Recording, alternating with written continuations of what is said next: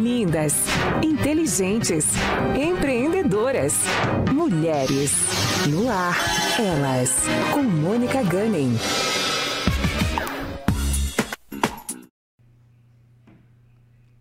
Olá, pessoal! Bem-vindos a mais um Elas na Pan com Mônica Gunning. Eu sou Mônica, empresária e maquiadora e terapeuta capilar. Há 30 anos estou na cidade e hoje eu estou aqui comigo com a nossa bancada fixa, Bárbara Gunning. Olá, Barbarella! Tudo bom, gente? Prazer estar aqui de volta com vocês nesse papo. Com certeza, hoje a gente vai trazer um assunto super atual e que, principalmente depois do Covid, né, as pessoas estão super atentas. Exatamente. Hoje nós vamos falar, pessoal, sobre transplante capilar para homens e mulheres e trazemos uma convidada muito especial, uma mulher linda, competente, como diz a nossa vinheta, doutora Lorena Vicentânia. Ela é formada em medicina pela Universidade Estadual de Londrina, UEL, tem residência médica e mestrado pela Unicamp, complementação e especialização em tricologia pela USP, tem uma forte atuação em transplante capilar estética facial também avançada. É, é, especialista, é membro da Sociedade Brasileira de Restauração Capilar, da Sociedade Internacional de Cirurgia de Restauração Capilar, já tem um fellow em Assunção e é professora também na área de tricologia e transplante capilar pela Hair Academy. Bem-vinda, Lorena! Olá, pessoal, tudo bem? Prazer, Mônica, prazer, Bárbara. Muito obrigada pelo convite. Nossa, é um prazer enorme tê-la aqui com a gente, Lorena. E vamos começar então, porque são muitas as dúvidas, pessoal. Lorena, querida, me diga, toda trajetória profissional tem uma anterior pessoal, né? Uma, uma pessoal que a antecede. Como foi a sua? Como você, onde você nasceu, cresceu, como você decidiu seguir esse caminho? Bom, eu nasci aqui em Maringá, então eu sou da cidade de Maringá. É, cresci aqui, meus pais são daqui também, meus pais são professores universitários e sempre me influenciaram muito nessa trajetória. E eu decidi fazer medicina, ainda meio perdida sobre exatamente a área que eu queria seguir. Eu fiz medicina na UEL e depois é, eu fui me especializar na área de dermatologia. Eu sempre quis fazer alguma coisa que fosse objetivo, que fizesse procedimentos, mas que também realmente ajudasse a vida das pessoas e sempre me interessei muito pela área de estética. Então eu passei em dermatologia na Unicamp. Depois disso, lá mesmo, durante a, a, a fase de residência, eu fiz o mestrado. É, e depois começou o meu interesse pela área capilar, que até então não tinha. Foi quando eu comecei a atender no consultório que eu senti é, essa necessidade e eu percebi o quanto a demanda capilar era grande por parte das pacientes, das, dos homens e mulheres. E realmente, assim, essa área tinha sido um pouco defasada para mim durante a faculdade. Eu falo que eu tenho uma conexão com o cabelo é, desde quando eu era criança, porque o meu cabelo não crescia quando eu era criança, quando eu era mais nova, assim. É. Depois, mais tarde, eu descobri que eu tinha uma condição ali que realmente que é transitória, que pode acontecer com as crianças, o cabelo não cresce e depois o cabelo cresce Cresceu. normalmente. Mas eu só fui é, perceber essa conexão quando eu já estava trabalhando com isso. E aí... A diferença que o conhecimento faz, né? Exatamente. E aí eu, come... aí eu senti essa necessidade de me especializar, então foi quando eu mudei para São Paulo e fiz a especialização na área capilar e tratando as condições que acometem ali o couro cabeludo, os fios, eu comecei a sentir a necessidade de fornecer algo a mais, porque o tratamento clínico ele é muito interessante, ele ajuda muito, mas chega um ponto que o transplante ele é a solução ali do, do problema, né? Então foi quando eu comecei, eu tive a oportunidade de trabalhar numa clínica de transplante e, e comecei a operar Desculpa, muito. a intromissão onde que era? Essa? Em São Paulo. Ah, em São Paulo, perfeito. Isso, eu morava em São Paulo na época e comecei a fazer muitos casos de transplante e, e hoje, assim, é minha paixão. Eu faço muito é, transplante, faço quase todos os dias. Ah. A gente faz de terça a sexta, é, então é uma área que eu me apaixonei. E engraçado, né, Lorena? Porque pode parecer futilidade, frivolidade para quem não passa por isso, né? Na verdade, a importância do cabelo, ela reside não só na construção da autoestima da pessoa, mas também no situar-se dessa pessoa, né? E não só da pessoa, de uma obra de arte, num filme. É, o cabelo contextualiza, né? Várias coisas, várias. É, pessoas. E, e, mais, é um dos maiores elementos de identificação do ser humano, né? Então, quando a gente quer identificar uma pessoa, apontar, a gente fala, ah, aquela moça morena, de cabelos longos, o ruivo, careca, é, aquela que usa black. É, e mais, né? Personagens também. Por exemplo, Maria Antonieta, a Lady Godiva. Cleópatra, Marilyn Monroe, Madonna, Bob Marley, Mulan, né? Mesmo as, as princesas de Disney, a Cinderela, a Gisele Bündchen, elas são facilmente identificáveis pelo cabelo, né? O cabelo é um elemento de apontamento, né, delas de, de identificação, é. né? Muitas vezes, né, as pessoas levam a aparência como algo superficial, quando na verdade tudo o que está entre você e o outro interlocutor é a, a, sua aparência, é o que está aqui. Então é o que transmite, é uma forma de expressão também. E aí, quando esse cabelo, que é uma forma de identidade super forte, é, ele tá de uma maneira em que você não se identifica, isso afeta também como você vê a si mesmo, afeta a sua autoestima, afeta como você vai se comunicar, a imagem. O mundo, sem dúvida, isso que você mundo, falou é muito exatamente. importante. E, e, assim, vamos combinar então que, baseado no que a gente está falando, esse assunto é urgente, de extrema importância, né? Por causa da pandemia também, né? Nossa, eu acho que isso agravou, porque as pessoas, nós até conversávamos aqui nos bastidores, as pessoas passaram a se ver e se olhar mais também. É, ficaram mais em casa, então se olhavam no espelho e, e também, por conseguinte, começaram a fazer, como você falou, videoconferências, é, lives e acabaram a, a se ver, é, se vendo mais, né? E sentindo necessidade, né? Você deve ter sentido que a demanda aumentou muito nesse período, né? Muito. Eu senti isso. E sobre essa questão, né, do cabelo ser superficial, cabelo ser algo estético. E às vezes, esses dias eu estava até é, conversando com uma pessoa que tinha passado por um câncer de mama e ela estava se recuperando, ela já curou, né? Já passou por toda a fase da quimioterapia ali. E eu perguntei para ela como tinha sido essa questão capilar para ela, né? É, se isso teve alguma relevância, porque, poxa, é câncer, né? Então, o que, que vale mais? A, a, questão do câncer ou a questão da perda capilar? Claro. E ela me falou assim que foi a fase mais difícil para ela, foi a perda capilar. E não só pela questão, ah, perdeu o cabelo, o cabelo depois nasce de novo, mas porque seria naquele momento que as pessoas veriam que ela estava passando por uma situação particular. Nossa, e que ela é era uma pessoa, assim, muito fechada e que não... Maior exposição, né? Exa então, Expõe a vulnerabilidade dela, no caso. Naquele momento ela estaria exposta, então todas as pessoas saberiam que ela estava passando por alguma dificuldade, um problema, e cabelo é isso, né? Cabelo é etnia, cabelo representa uma cultura, então, idade, certeza. etnia, né? E mais ainda, né, Lorena, que a gente que trabalha profissionalmente com cabelo sabe que é um dos principais marcadores biológicos, né, do corpo humano. Ele não é vital, né? Ele não é um, é, assim, digamos, sem ele você vive, né? Aí você fala, ah, vão se os anéis, ficam os dedos.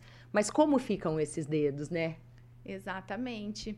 E, e assim, a gente fala, ah, aquele dia que o nosso cabelo não acorda legal, né? A gente já fica meio assim, ai, meu cabelo bad hair tá... day. É, o bad hair day. E imagina para quem tem um problema, né, capilar, Sim. uma mulher ali que tá com o couro cabeludo mais exposto, porque eu ainda acho que assim, o homem, ele sofre muito com isso. Nos dias Sim, de hoje a gente vê dúvida. que a busca masculina tá maior, né? Os homens estão se cuidando mais, tendo menos preconceito, mas eu ainda acho que para a população em geral é mais bem aceito o homem ter a calvície do que a mulher. Sem dúvida. Então, quando ela tá diante ali, entrando no, no elevador e vendo aquele couro cabeludo exposto, ela se sente vulnerável, é como se ela tivesse vergonha das pessoas, né? E, e querendo ou não, cabelo representa saúde, como você Exato. mesmo disse. Então, passa aquela percepção, ah, será que tem alguma coisa acontecendo de errado com a saúde da pessoa, né? Então, acho que isso afeta demais. Isso que você falou é a maior verdade. Muitas pessoas que têm câncer de mama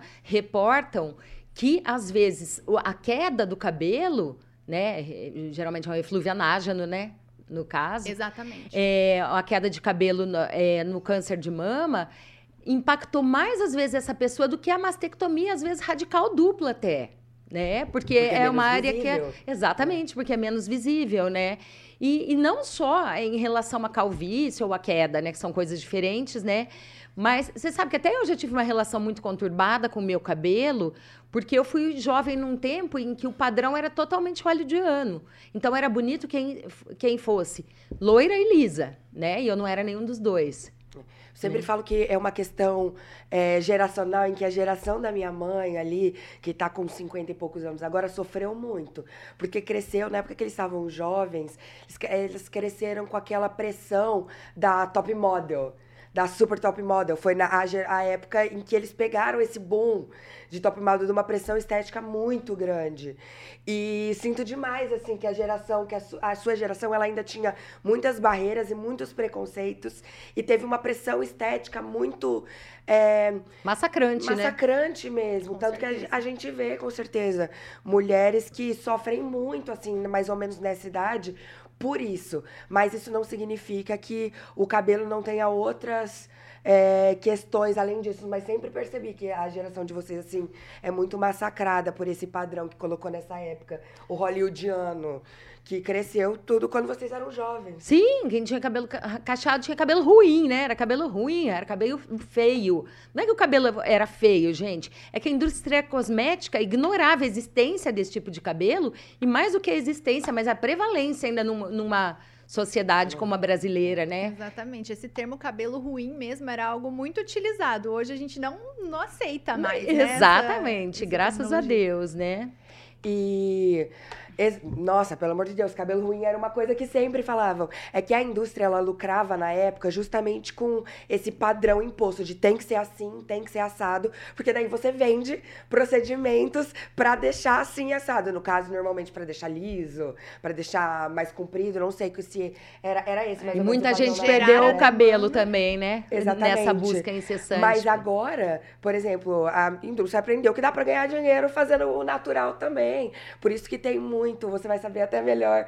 Ah, bom, minha mãe também, por isso que tem muito produto agora. Pra cabelo, é, claro, ainda falta, pra cabelo crespo, pra cabelo cacheado, ondulado, já tem um Exato. pouco mais. Ainda falta e eles ainda vão descobrir mais ainda como lucrar em cima disso. Mas pelo menos respeitando os traços naturais das pessoas e mantendo a identidade, né? E sim, em último caso, ela não quiser, tem os alisamentos éticos também, né? Sim. Que não, não geram essa condição de, de afinamento, de calvície, né? Com Que que era o Ou a queda, formol né? na- no couro cabeludo de E todo tem mundo, muito ainda, né? gente. E tem muito, Meu e tem muito. Mas vamos ao nosso assunto central, Lorena. O que é transplante capilar? Me fala, no que, que consiste? Conta pra nós. Bom, então o transplante capilar, ele nada mais é do que a transferência dos folículos, dos fios, da região onde a pessoa ela tem uma quantidade abundante. Então, normalmente é dessa região de trás do couro cabeludo, em que a calvície ela não chega até ali, né? A- a- os receptores ali dos hormônios são diferentes. E a gente traz para a região onde a perda capilar é maior. Então, ele é exatamente essa transferência. E como fazer essa transferência? Antes, a gente precisava fazer um corte ali na região de trás. Então, por isso que era uma cirurgia muito pouco procurada, muito pouco falada, os pacientes tinham muito medo, o resultado estético não era tão interessante, ficava com aquele aspecto de cabelinho Cabelo de, de boneca. boneca, né? Era em tiras também. Hoje tem o FUI, né? Que são exatamente. unidades foliculares individuais, né? Isso, então hoje a gente consegue fazer essa extração, essa captação dos folículos um a um.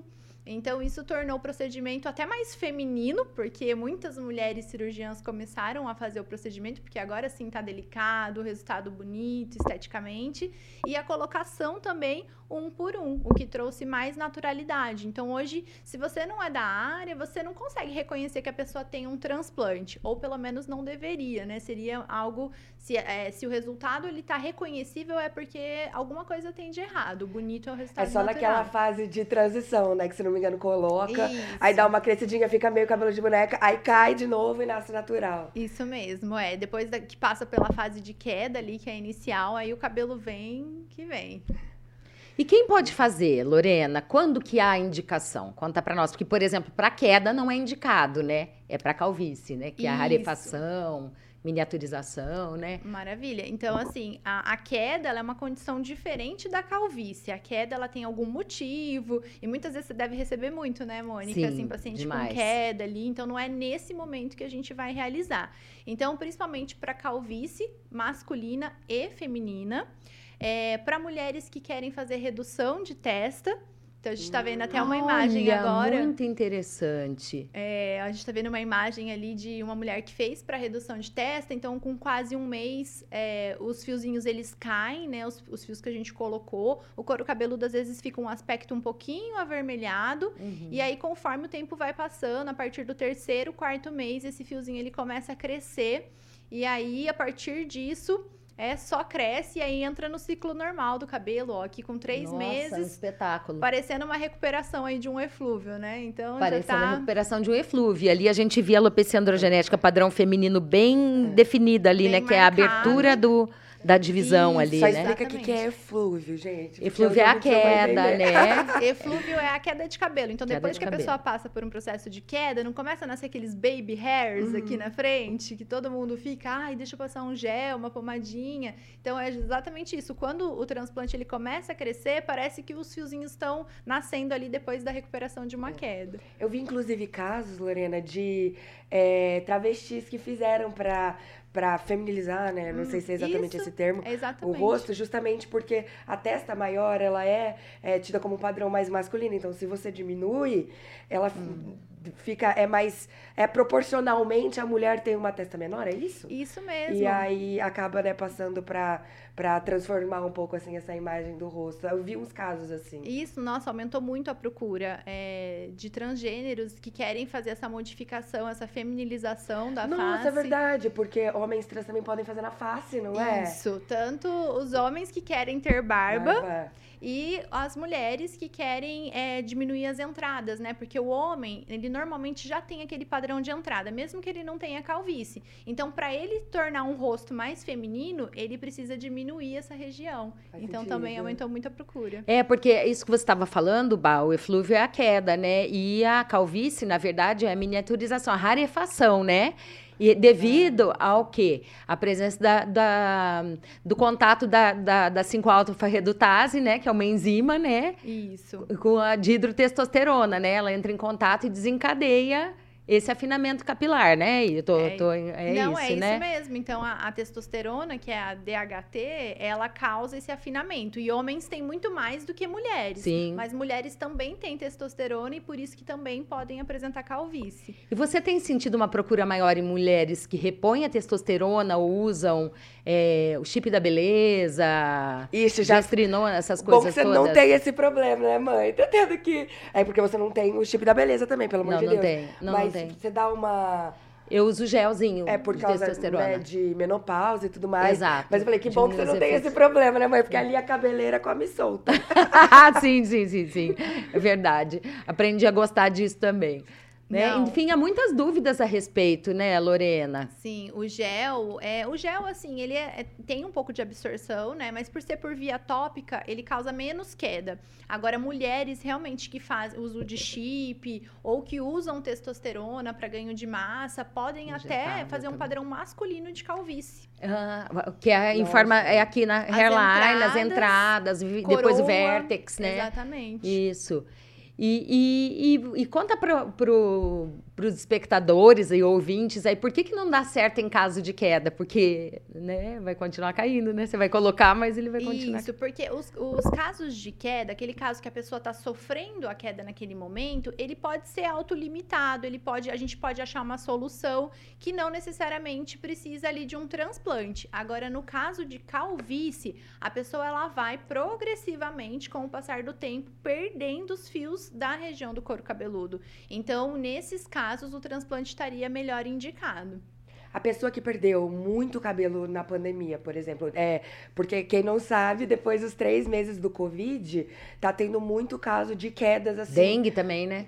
Dengue também? não Nossa, sabia. dengue causa muito. Muito. E tá tendo muito. É por imunidade que isso acontece? É. É uma inflamação. Então é como se o, o couro cabeludo ele ficasse tão inflamado e assim, pensa que o cabelo e a unha pro nosso corpo, eles não são fundamentais. Então a gente não precisa deles para sobreviver. Então toda vez que a gente passa passa por uma situação, uma cirurgia, é, dietas muito rigorosas, infecção, e aí, dentre as infecções, a dengue, o covid, hum. o corpo entende que, opa, peraí, eu preciso dar mais atenção para outras áreas. E também aumenta muito a inflamação no couro cabeludo.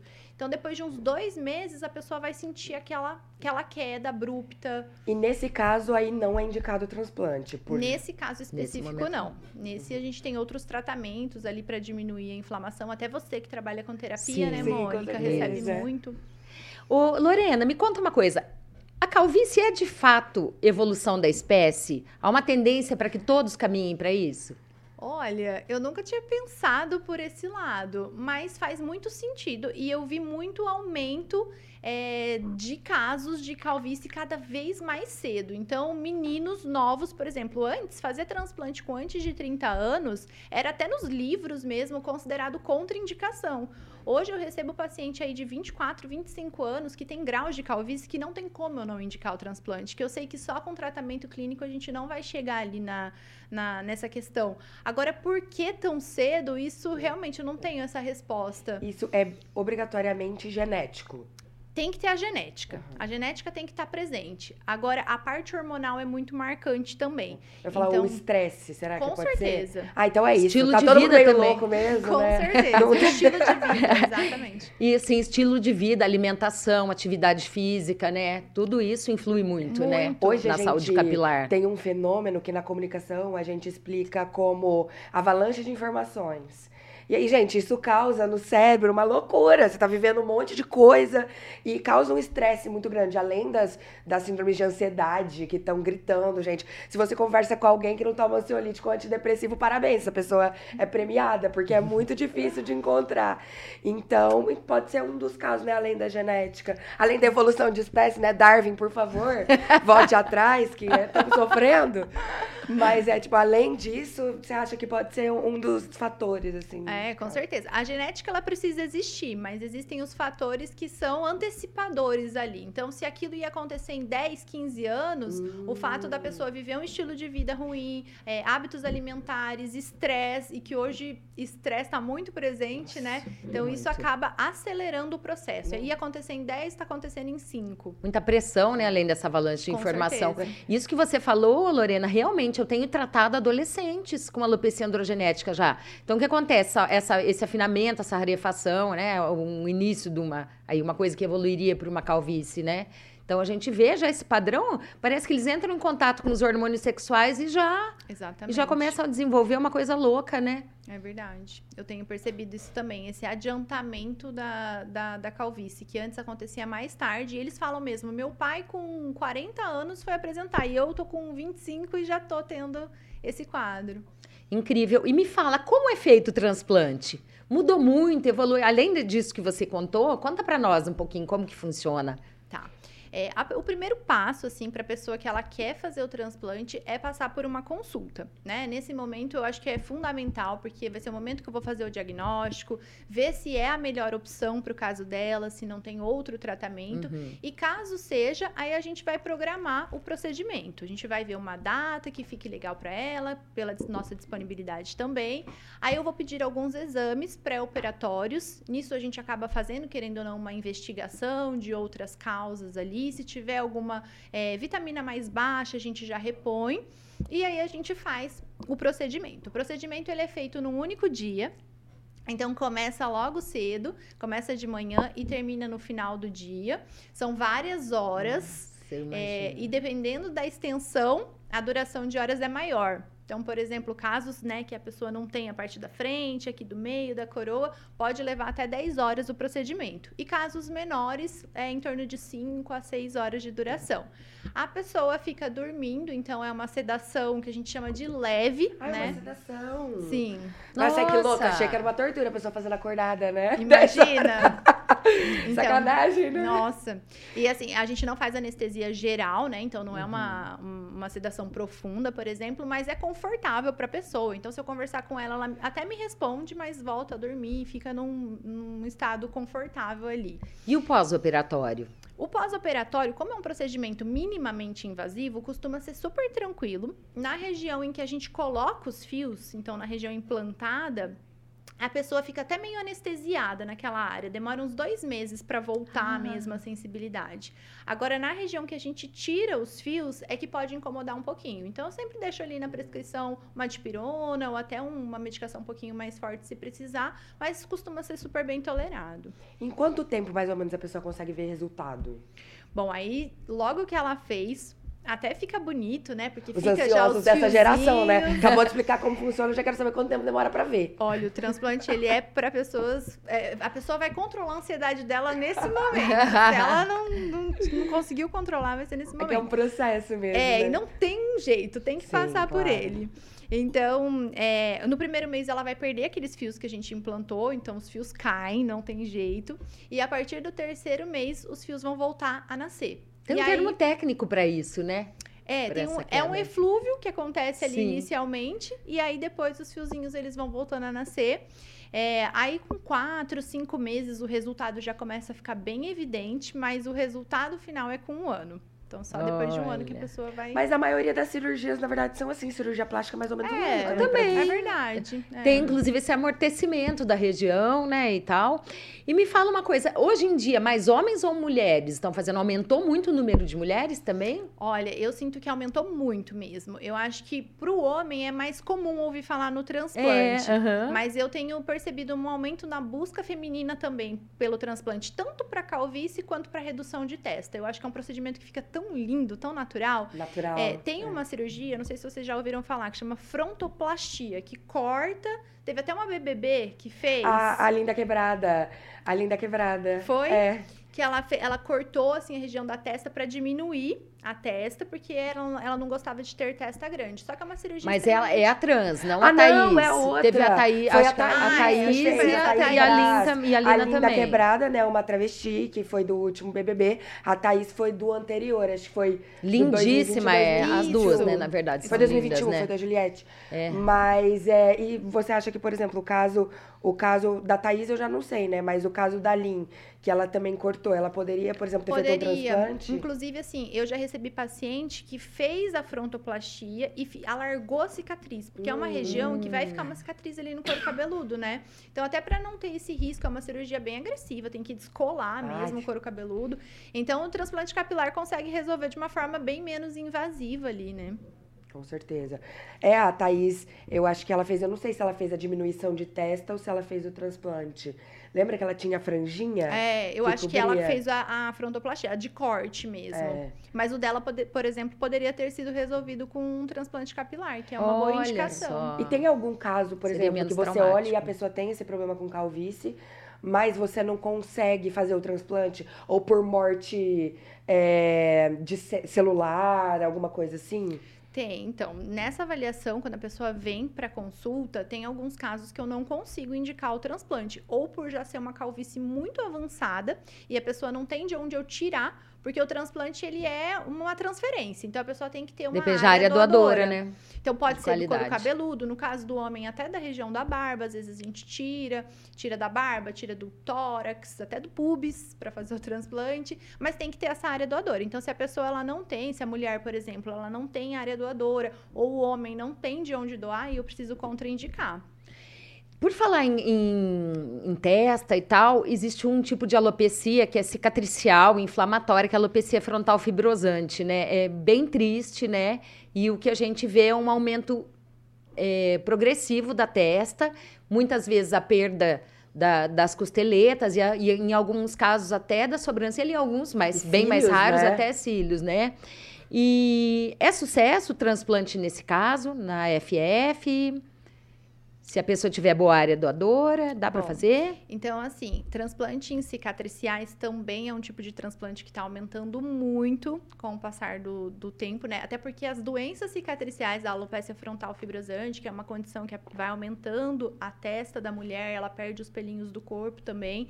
É, e isso está aumentando muito. É a epidemia dos nossos consultórios. Eu falo, e você deve sentir isso também, porque chega ali pro, pro Sim. né, no salão. Faço visagismo também nessas pessoas, porque daí você cria formas de redistribuição dos volumes ali do cabelo, né? Nossa, Para que a pessoa. Para que impacte menos, né? Mas desculpa, te interrompi. Não, tranquilo. E aí, assim, como que funciona o transplante capilar nessas pacientes? A gente pode realizar desde que esteja ali é, em tratamento. É, a gente, eu normalmente faço uma biópsia do couro cabeludo para saber qual que é o grau de inflamação, se aquela alopecia ela já está mais ou menos controlada, mas o que, que a gente tem hoje de evidência de transplante em alopecia frontal fibrosante?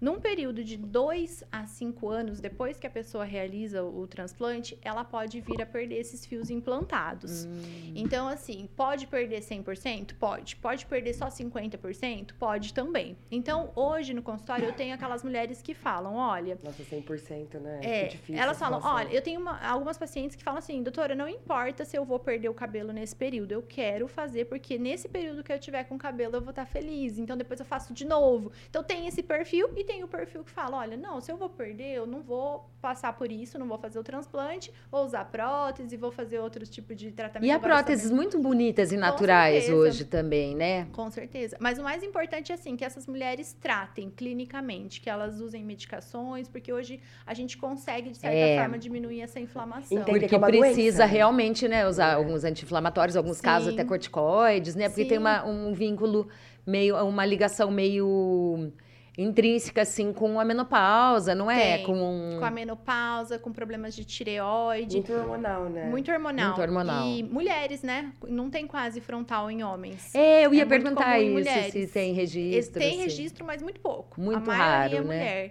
E assim, às vezes elas até têm sintoma de couro cabeludo, então ardência, dor, queimação. Então, até para controle desses sintomas é importante tratar. Então, se você tá sentindo isso, tá tendo uma queda muito grande, é aqui na frente mesmo, né? É isso. frontal. A perda da sobrancelha é uma das primeiras coisas que Sim. você deve receber muito também, né? Sim, com certeza. É um dos primeiros sinais da perda na é. sobrancelha. Sim. Na verdade, perde pelos do corpo, mas geralmente a mulher não a percebe. Não, tá, acha até bom, né? É, acha ótimo. que perca peso, é, peso que perca pelos do corpo, ela acha essa perda ótima, é. né? O problema é a perda da sobrancelha, impacta muito a autoestima, né? Nossa. Tanto é que não raramente elas têm micropigmentação, Sim, né? Sim, é bem comum é. chegar sem o diagnóstico e com a sobrancelha micropigmentada. A gente já olha e fala, hum, acho que eu já sei o que é. é. Ué, Mônica, mas salão de beleza corta às vezes 5 centímetros, dois, não, nem precisa, às vezes 3 centímetros a mais do cabelo, a pessoa já fica super afetada, já Isso. pega muito, porque é realmente algo muito doloroso para as pessoas.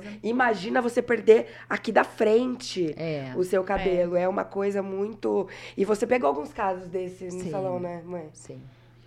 É muito é. comum, né? Hoje tá muito comum.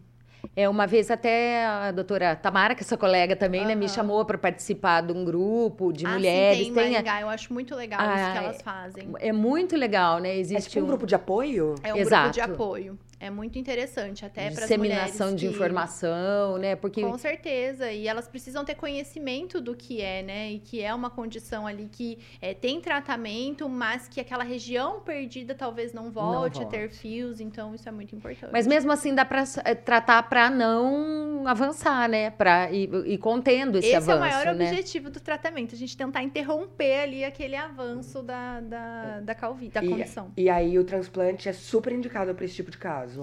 Não? Então, é, ele pode ser indicado, não é a primeira escolha, uhum. mas caso faça, a mulher ela pode vir a perder os fios implantados. Então, é aquela coisa que ela tem que decidir. A gente vai ter uma conversa e ela vai decidir entre fazer, não fazer. Então, é uma das indicações. É, exatamente. Colocar na balança ali. Uma coisa é compra uma lace, né? Não tô brincando.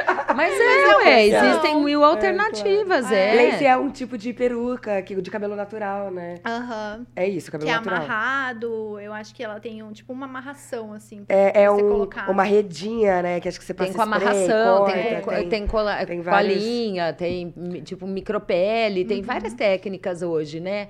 Para isso indico, também, tem, né? É. E qual o índice mais ou menos de, de insucesso? Digamos assim, olha, há casos em que a pessoa rejeita, não dá certo o transplante. Isso acontece também, Lorena? Maravilhosa pergunta. Então, assim, uma vez que a gente fez o diagnóstico certo, que a pessoa tem indicação, não existe isso da pessoa rejeitar os folículos, porque é o folículo dela mesmo. Então, a não ser que ela tenha uma condição cicatricial, que a gente vai ver isso antes, é para ser um procedimento que só vai crescer aquele cabelo ali.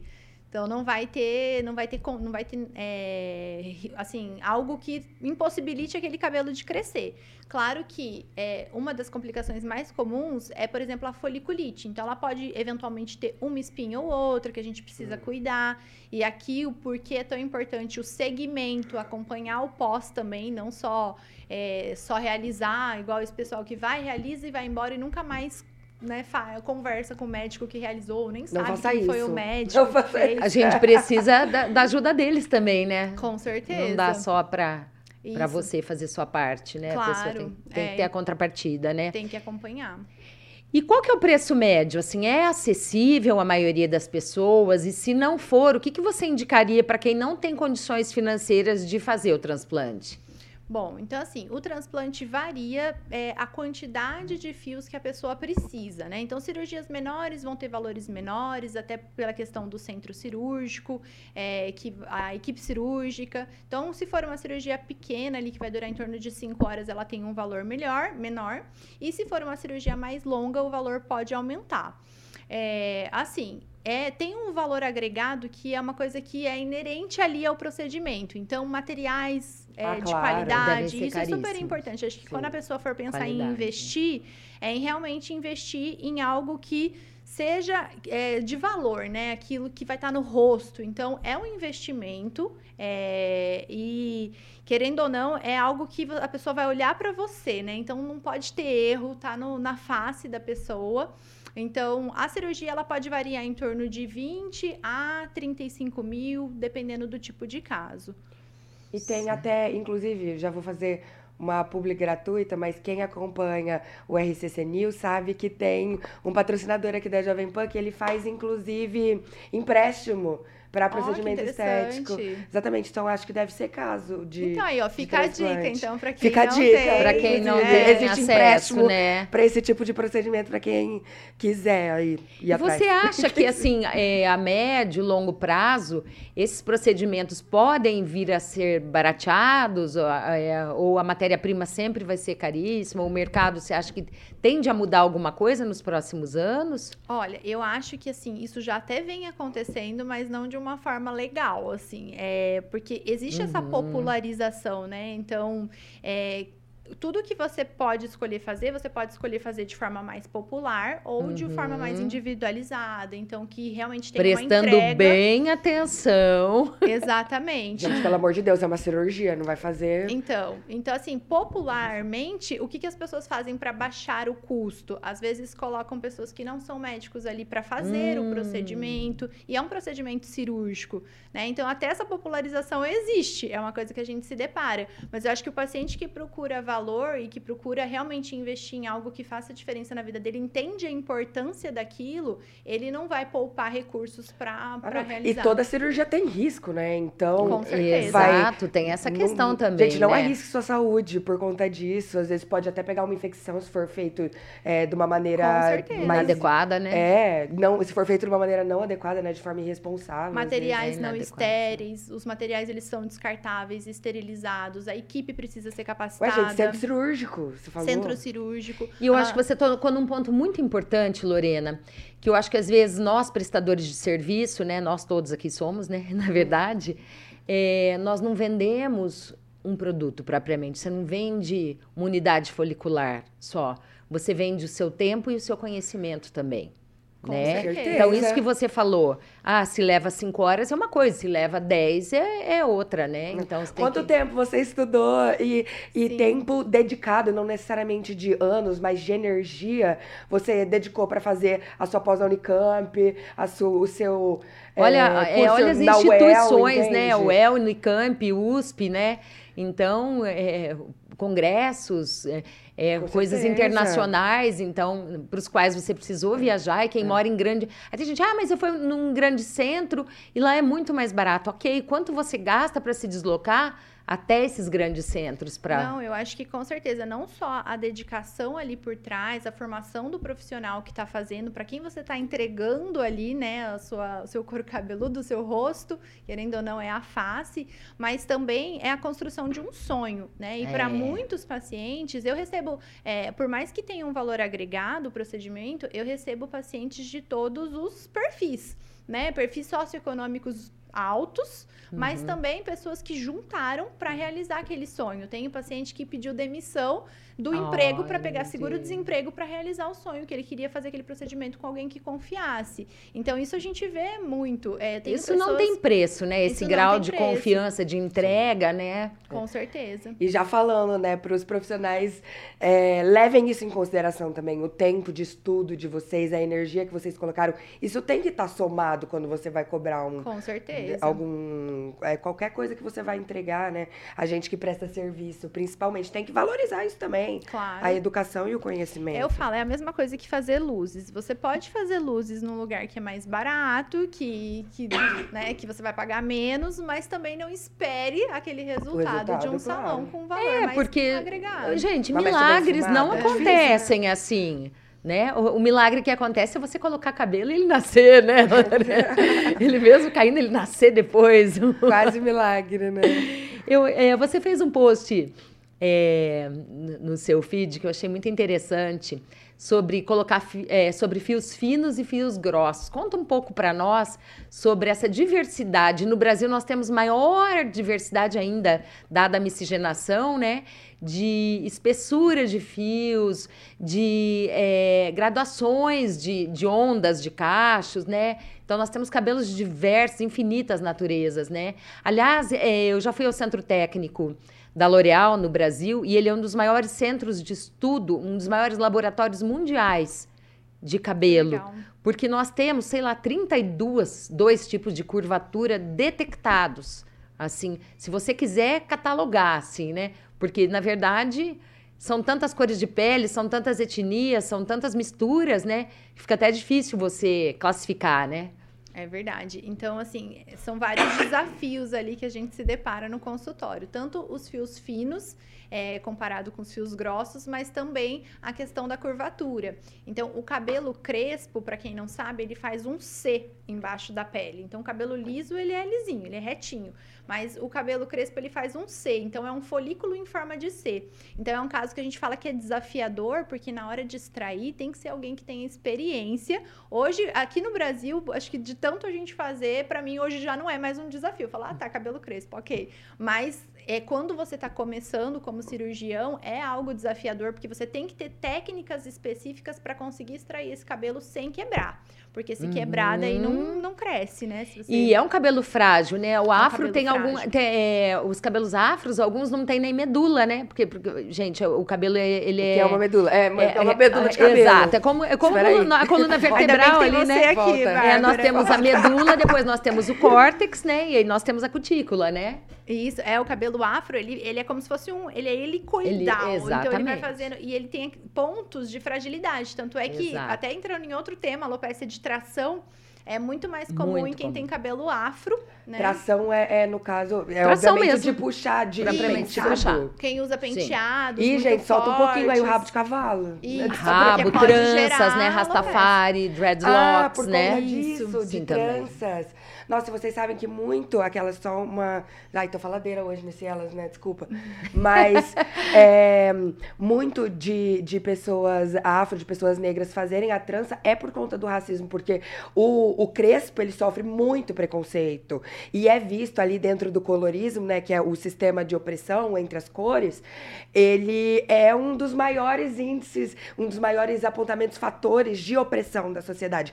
Então, pensa, a pessoa faz aquele monte de trança, porque de longe ele parece liso, né? Exato. Ele tá Tira o volume, né? Tira o Aquilo do- volume. Gente, mas não precisa. Hoje não tem mais isso. Pode soltar esse cabelo. Não, exatamente, pode. Eu até, Mas nós já era comentamos algo... aqui, lembra, Banuelas? A Bruna, back que é esposa da Ludmilla, né? Que É. participou do, Ah, do- sim, é verdade. Gente, ela foi toda lisinha no BBB inteiro. No dia da eliminação, ela soltou e ela tava com uma juba maravilhosa. Gente, Black is Power, é aquela história. Ela saía, outra Então- pessoa, ela, ela se encontrou ali, você via. Eu, como visagista, eu falei, gente, só agora ela. Por que só agora, na Uhum. hora da saída, ela fez isso? Mas às vezes foi quando ela se sentiu confortável, né? Talvez pra mostrar Talvez. esse lado dela.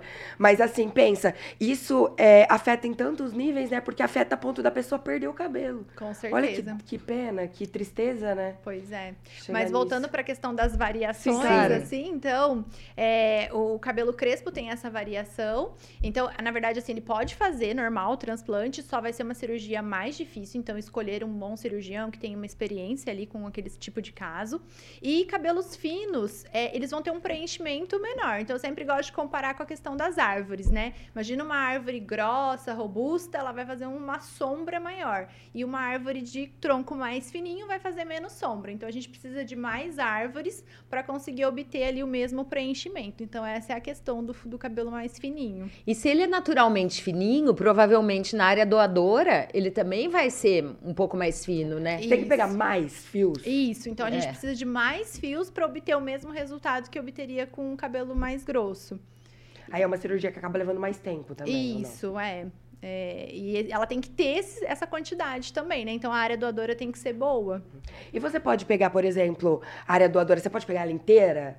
Ou não? Tipo, é uma área. Qual o tamanho dessa área? Até porque a pessoa vai ficar um tempo ali careca naquela área, né? Basicamente. Então, se você conseguir mostrar, assim, mais ou menos quanto tempo. Porque eu acredito que as pessoas se preocupam com isso. Eu vou tirar, mas onde eu vou ficar careca? Quanto tempo, É sabe? até legal você perguntar isso, porque até falando de mulher, a gente não raspa tudo, né? Eu preciso raspar de onde eu vou tirar, mas nas mulheres a gente pode deixar o fio dela comprido e raspar em cortinas. Então a gente faz pequenas cortinas nessa região que o próprio cabelo dela depois vai cobrir. Até às vezes eu indico é, a mulher logo no começo, quando ela não quer mostrar assim, dela usar algum tipo de aplique pra dar aquela cobertura maior. Mas quando a mulher tem bastante cabelo, por exemplo, quando é redução de testa, que ela não sofre calvície, então ela tem bastante fio, a gente consegue raspar em cortininha e não vai aparecer de onde que, Gente, que que interessante. saiu. E aí eu não tiro todos os fios. Então esses fios eles são tirados de forma aleatória e aí fica aquele micro buraquinho que vai fechar. Quando fechar esse micro buraquinho, os próprios fios vão cobrir, não vai dar pra ver de onde que, Que saiu. coisa, é como uma planta mesmo, né? Isso, é que como que se loucura, fosse tirar você semeia e Transplante. É, que é incrível. verdade. Por que, que o povo chamava de implante antes? Eu acho que é um nome mais popular, assim, que as pessoas falam implante. Só que se a gente for olhar o implante mesmo, é quando você pega algo artificial. né? Exato, Então, não, tem, não tem fundamento. Eu acho que é mais um nome popular, mas Popular. o correto mesmo é transplante. É o transplante. Calvície é uma doença crônica e progressiva, certo? Certo. Então, por isso, até para a gente tratar é, como a gente trata, digamos, quando ainda não chegou num nível que precisa ir para a doutora Lorena. Quando né? é em você ainda, né, mãe? Quando ainda tem, é, temos nossos terapeutas, né? E isso significa que, por exemplo, se eu fiz o transplante, eu vou ter que continuar cuidando, né? Para que não caiam outros fios, para que eles não afinem mais, que, que isso não evolua tanto, né? Há um grande arsenal nessa luta, né, contra a calvície no mercado. Então, tem, temos LED, laser, tônicos capilares, argila, blend de óleo vegetal essencial, MMP, microagulhamento, né? É, fatores de crescimento que inibam um pouco né, a ação da enzima. O que, que eu posso e o que eu não posso fazer depois do transplante? Bom, desses que você falou, pode fazer tudo. Tudo. Não tem nenhuma contraindicação, só logo depois que faz, né? Depois que passou por aquele período ali de queda maior. Então, eu sempre peço para esperar uns dois a três meses para começar a fazer os procedimentos. E aí pode fazer MMP, microagulhamento, argila, óleos, terapia capilar, com essa- certeza. Então, assim, o, Dois meses, então. tenho- É, a partir do segundo mês já tá liberado. E os procedimentos, como a calvície ela não tem uma cura, tudo que a gente puder fazer para estimular os folículos ali, que são os fios nativos, né, por exemplo. Então eu fiz o transplante. Aquele fio que eu transferi da área saudável para essa área, normalmente eles não vão ser acometidos é, pela calvície, então eles vão ficar ali. Mas Hum. toda aquela área que tem afinamento, ela a gente tem que continuar cuidando, senão a pessoa vai começar A pessoa acha que fez Ela transplante, tá fala, eu pronto. fiz né? e não adiantou resolveu, nada. Não é que não tem adiantado. Aqueles lá estão transplantados e estão lá. O problema são os outros, né? Isso, exatamente. Então a gente tem que continuar cuidando dos fios. O transplante ele não é uma alternativa, ele é uma soma, ele é um, um tratamento também, é complementar. Então, depois tem que continuar tratando e pode sim associar todas essas terapias no pós. Perfeito. E baseado nessa mesma premissa, é, eu vou ter que, eu posso ter que fazer mais vezes o transplante? Então, a pessoa, se ela não cuidar ou se ela já tiver uma área muito grande, então ela já tem ali a parte da frente, já tem a coroa, já tem essa região do meio, aí nesse caso ela pode até precisar de mais de uma sessão. Já na primeira vez que ela vai, eu já falo: olha, uma sessão vai te dar um ótimo resultado frontal aqui, mas pode ser que ainda a sua parte da coroa a gente tenha que fazer um segundo, uma, um segundo procedimento.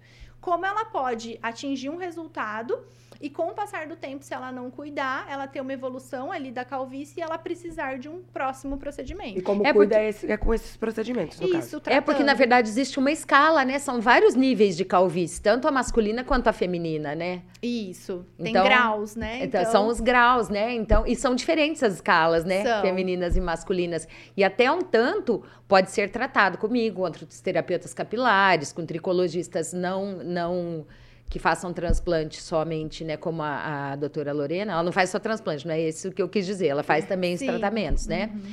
Mas depois de um determinado grau, aí nem adianta vir para nós, aí já tem que É, ser para ela. quadros iniciais, por exemplo, tem medicações, tem Até grau 2, né? O, o até o, gra- é, até o, grau masculino 2, e é, o- com a as próprias terapias, é, tudo isso vai ajudando. Aí chega naquele ponto que, opa, peraí, já evoluí até um certo momento, aí que a gente indica o transplante. É, daí é só paliativo, né? E tem que se ir para o transplante mesmo, né?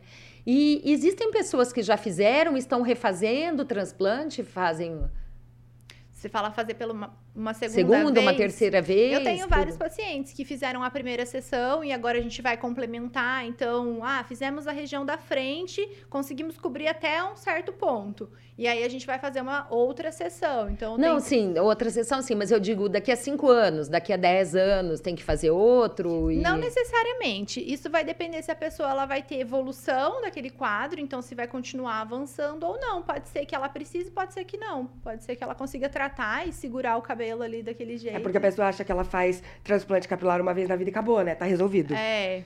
Então, É, então, baseado. não. A minha pergunta era sobre isso. Qual o segredo do sucesso de um transplante? Você já falou alguns segredos aqui, né? Mas se você quiser reportar mais alguns. Ah, eu acho que maravilha. Assim, o sucesso do transplante, ele tá, primeiro, a escolha de um bom profissional. Primeiro, saber qual que é seu diagnóstico. Confiar no profissional que você vai entregar ali para realizar o procedimento. Se você tiver indicação de mega sessão, que, por exemplo, a gente, lá na clínica eu faço muito mega sessão, que é um número alto de folículos. Não são todos os profissionais que fazem. Então, acho que procurar por alguém que entregue o que você necessita e que você confie e que o relacionamento seja bom. Acho que tem que ter essa questão do relacionamento. São muitas horas, né? São muitas horas e depois o paciente a gente vai né, Volta, conviver durante um né? ano. Então, realmente, tem que... E as- acho que as redes sociais ajudaram muito nisso. Porque quando o paciente chega, ele fala, doutora, eu já te conheço já, porque já viu, já, já acompanha. E eu acho que o sucesso está em tratar, manter o tratamento. Então, continuar realizando ali as terapias que forem necessárias, mesmo pós-transplante, tomar as medicações que forem, que forem necessárias. Eu acho É o que eu o brinco, mais- creme na prateleira não funciona, gente. isso, É a é mesma exatamente isso. Não deixar Você tem só que na usar- Você prateleira. costuma, perdão, você costuma passar vitaminas, por exemplo, depois, por, pra tratar, assim, pra É. fortalecer esse fio? Ou...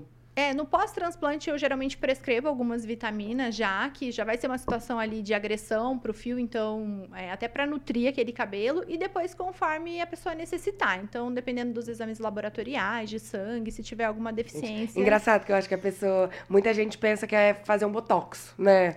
Fazer Isso. transplante capilar. Faz e e é esquece, muito né? complexo, exatamente. É, existe uma outra questão. Eu vejo que alguns dermatos, assim, no- sei que não é seu caso, só falam: não adianta tratar fio porque a estrutura morta. Ok, realmente, de fato é, né?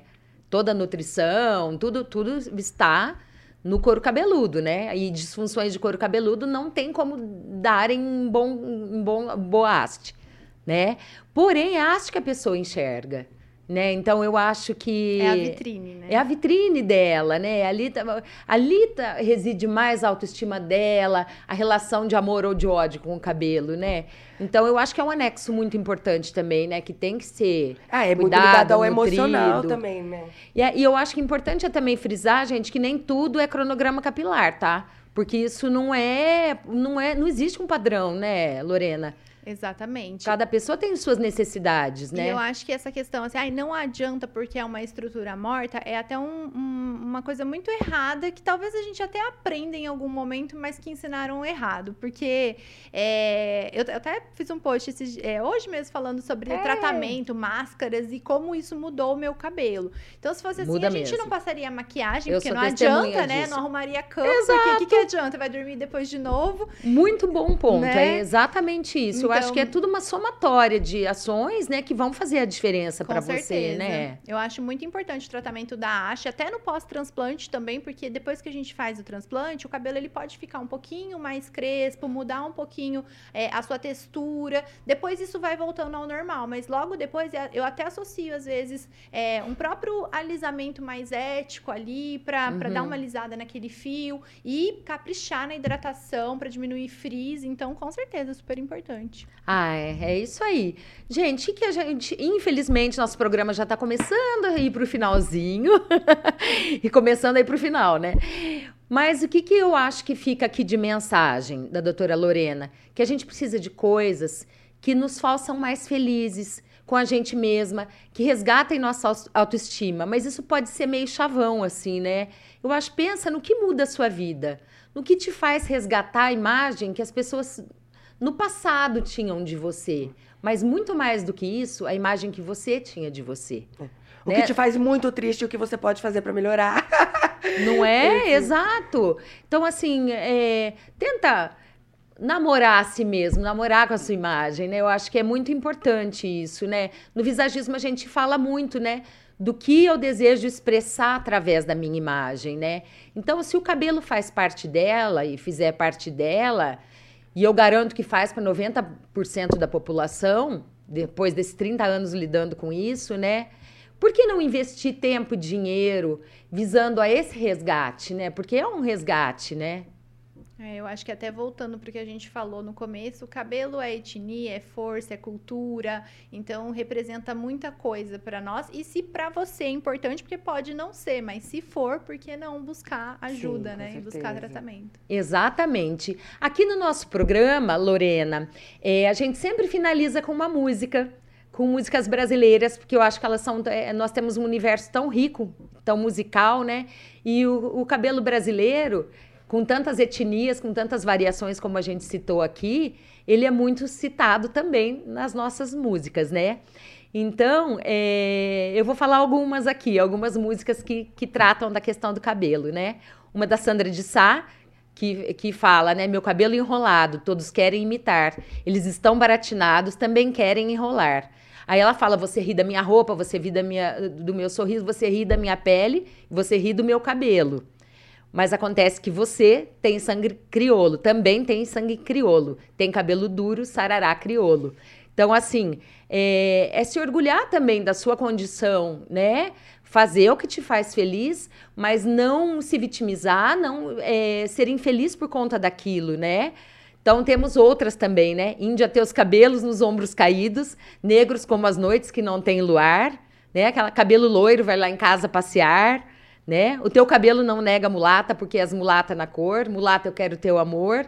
É, Quando essa preta começa a tratar do cabelo é de se olhar, né? Do Caetano, né? Tua pele, tua luz, tua juba, no Leãozinho, né? E a da Gal, que é a mais conhecida, né? Cabelo, cabeleira, cabeluda, descabelada. Então, gente, o cabelo tá em verso e prosa e tá no nosso dia a dia também.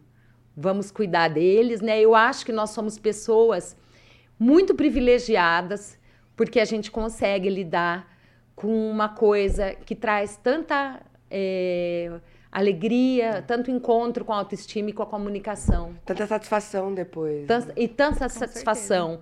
Isso é assim, sem preço, né? Ver o rosto, dá pra ver no semblante, é diferente. Meu Deus, a gente pessoa. invariavelmente vê a pessoa se emocionando, chorando quando se vêem sob uma nova perspectiva com o cabelo delas, né? Com certeza. Às vezes eu falo que eu coloco ali é, a foto da pessoa antes dela fazer né, o transplante, eu deixo ali, quando ela entra na sala, ela fala, nossa, quem que é esse careca? Ou quem que é essa careca? é ela mesma. Então, é assim, essa percepção muda completamente, até a forma de conversar, a segurança ali, então acho que faz muita diferença. Imenso. Que delícia, a gente ri e não ri à toa, né? Porque é um presente realmente poder proporcionar isso para as pessoas, né? Com certeza. E foi um presente também tê-la aqui com a gente, Lorena. Muito O presente obrigada É todo meu. Muito por obrigada. essa hora aqui com a gente. Você está Obrigada, sempre convidada, tá bom? Sempre que tiver algo a falar, Muito essa é uma casa obrigada. aberta para você. Obrigada, obrigada.